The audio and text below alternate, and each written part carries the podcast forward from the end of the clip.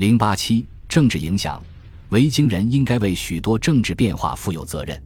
在一段时期内，他们在爱尔兰建立的几处基地保留了一定程度的独立。这些基地直到十二世纪都是爱尔兰政局中的一个麻烦因素。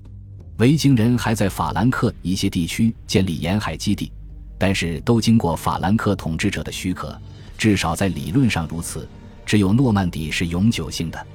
英格兰的变化更具实质性。诺森布里亚和东盎格利亚两个王国被征服。第三个王国麦西亚被削弱，唯一幸存的本土王朝只剩下威塞克斯的国王们，他们成功的抵制了入侵者，声望得到极大的提高，从而使阿尔弗雷德宣称其真正代表了所有盎格鲁撒克逊人，为他的子孙扩大政权并最终统一王国奠定了基础。阿尔弗雷德建立的要塞或自治市镇由王室派人管理。这是英格兰国王加强政权的一个重要因素。随着阿尔弗雷德的继承者们逐渐控制了丹麦人曾经征服的地区，他们将这种自治市镇网络延伸到最北端的切斯特和约克。十世纪，其中的许多地方建立了造币厂，密切管制皇家铸币，标志着王国的统一。同基辅公国发展的规模以及他在东欧广大地区建立的霸权相比。维京人直接或间接在法兰克、英格兰和爱尔兰造成的变化就相形见绌了。托马斯·努南在第六章清楚地说明，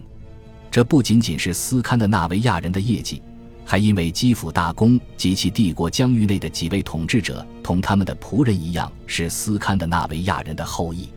相比之下，大西洋诸岛的殖民过程几乎完全是斯堪的纳维亚人进取的结果。在英格兰、爱尔兰、法兰克和俄罗斯定居的斯堪的纳维亚人后裔很快被同化，但是在先前先有人居住的大西洋岛屿上，挪威殖民者及其后裔继续使用自己的语言。在奥克尼群岛、舍德兰群岛、赫布里底群岛和马恩岛的定居者也是如此。这是斯堪的纳维亚世界的一个巨大、永久性的扩张。它与挪威保留了如此密切的联系，以至于最终大部分并入了挪威王国。